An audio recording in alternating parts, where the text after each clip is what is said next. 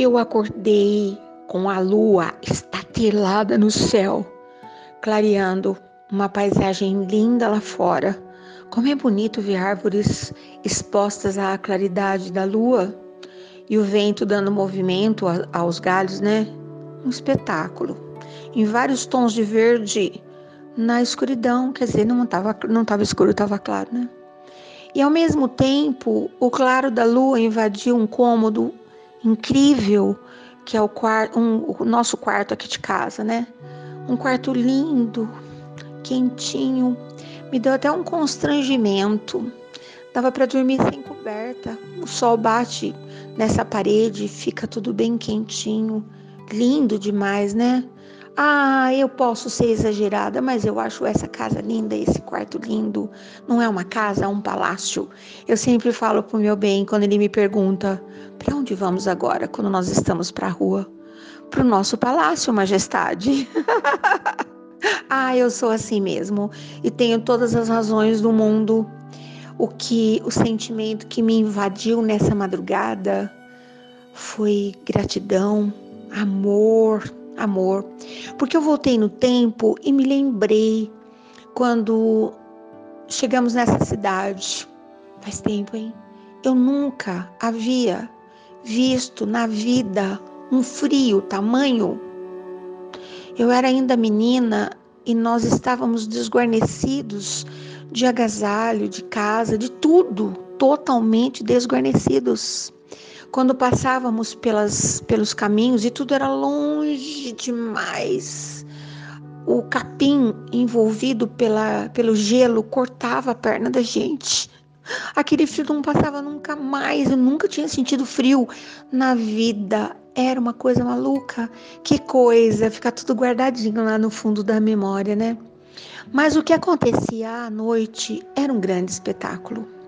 Havia uma jovem muito jovem, que chegou à cidade com seus filhos pequenos. O nome dela era Alice, minha mãe. Ela sempre fazia com que nós pensássemos que aquilo tudo era uma grande brincadeira. Durante o dia, o fogão a lenha constantemente aceso, com cuidado para que toda a lenha não fosse queimada de uma só vez. Aprendi tanto com isso. Ela ia achegando aquelas achas, né, quando eles falavam de lenha partida pelo machado, galhos encontrados nas imediações. Então ia colocando de pouco e aqueles galhos iam estalando, que é um estalo que só quem já vivenciou é que sabe. Aí solta aquelas labaredinhas, né? Sobre aquela chapa do fogão, uma chapa com várias, vários orifícios, né? Maiores, menores, se controlava a temperatura sem botão, sem fiação, sem tomada, sem energia, sem nada disso. A natureza, o conhecimento, o instinto e a criatividade colocava-se latas uh, com água do poço. A água do poço sai gelada, muito gelada, e era o que havia poço. E aquela água ia esquentando no decorrer do dia, né? Cada lata, cada lata é o máximo, né? Tinha uma serventia, tinha água do banho, tinha água da sopa, tinha água de cozinhar o chuchu, porque o chuchu estava lá, espalhado pelo quintal. Era uma fartura absurda, né? Podia não ter mais nada para comer comi um chuchu. Ah, depois eu fiquei sabendo anos depois que ele tem um tal do hormônio de crescimento. Para mim não funcionou muito, né? Um metro e meio, tá bom, tá bom, né? Talvez seja para a mente. Hum, aí funcionou. Bom. E mamãe colocava ali sobre aquela chapa, sei lá quem ensinou para ela, pedras e tijolos. Era a primeira vez na vida que toda a criatividade guardada, sabe-se lá de onde, fazia com que aquela menina chamada Alice, mãe de tantas crianças, usasse todo o seu bom humor, toda a sua paciência, todo o seu amor para transformar aquilo em noites quentinhas. Nos colocava sobre o colchão de palha de milho, coberta com um lençol muito fino que não aquecia a ninguém. Botava-se alguma coisa que barrasse a passagem do vento gelado, porque a casa não tinha forro, a janela não tinha vidro. Você consegue imaginar um negócio desse? Pois é, o vento não precisava nem ser convidado, ele entrava de qualquer forma. E aí nós descobrimos que não era o cobertor que aquecia as pessoas. Era a barreira que impedia que o frio passasse. Ai, que aula, né? E de que, que essa aula será de física? a própria escola da vida e o professor Tempo dando aula de física sem usar a palavra física. Pois é, nos protegia, certificava-se que estávamos todos protegidos do vento enregilante que entrava pelos vãos e colocava com todo cuidado as pedras e os tijolos aquecidos no entorno, naquele cômodo tão pequeno. E nós dormíamos quentinhos, achando que tudo aquilo era uma brincadeira. Como a minha mamãe sabia brincar e como ela fazia aquilo de uma forma tão leve, como se nada de, de ruim existisse, como se não tivéssemos mesmo que temer absolutamente nada, numa certeza que um dia o sol voltaria, que tudo esquentaria. Ela sempre dizia: pode ventar, pode esfriar, pode chover.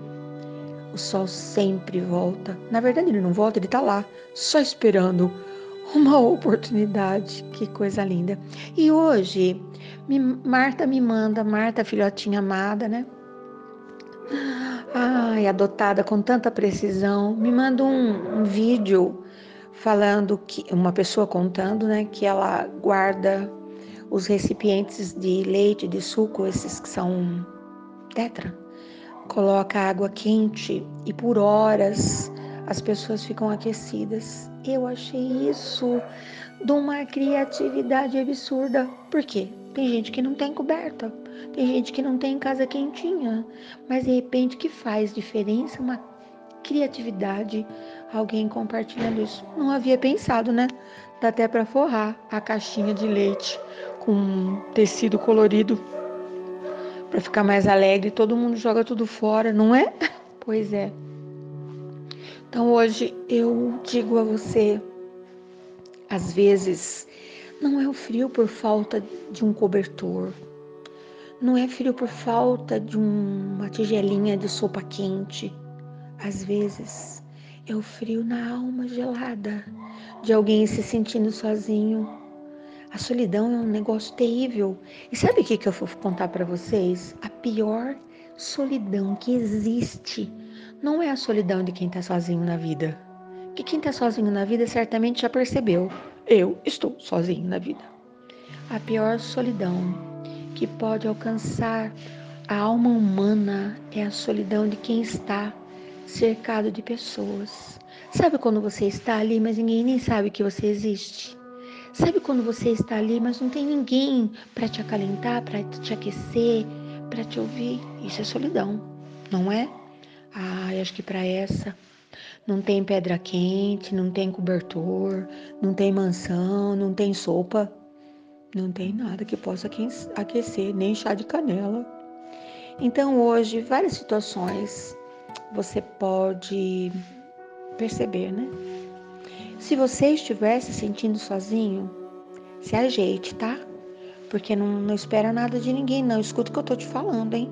Vai procurar alguma coisa que te aqueça a alma uma música, uma viola, um tapete, uma qualquer coisa. Se vira que você não nasceu feito tijolo. Agora, se você conhece alguém que você percebeu que a pessoa está se sentindo sozinha, faz alguma coisa, por favor. Se você está com o coração quentinho, você feita aquele tijolinho que mamãe colocava no chão daquele quarto tão pequenininho. Aqueça quando você aquece a vida de alguém, um calorzinho tão bom aquece sua alma também. Bom dia, boa tarde, boa noite, até amanhã. Lembra hoje? Tá frio? Vai passar. Tá sozinho? Vai passar. Tá chovendo? Vai passar. Que tudo passa.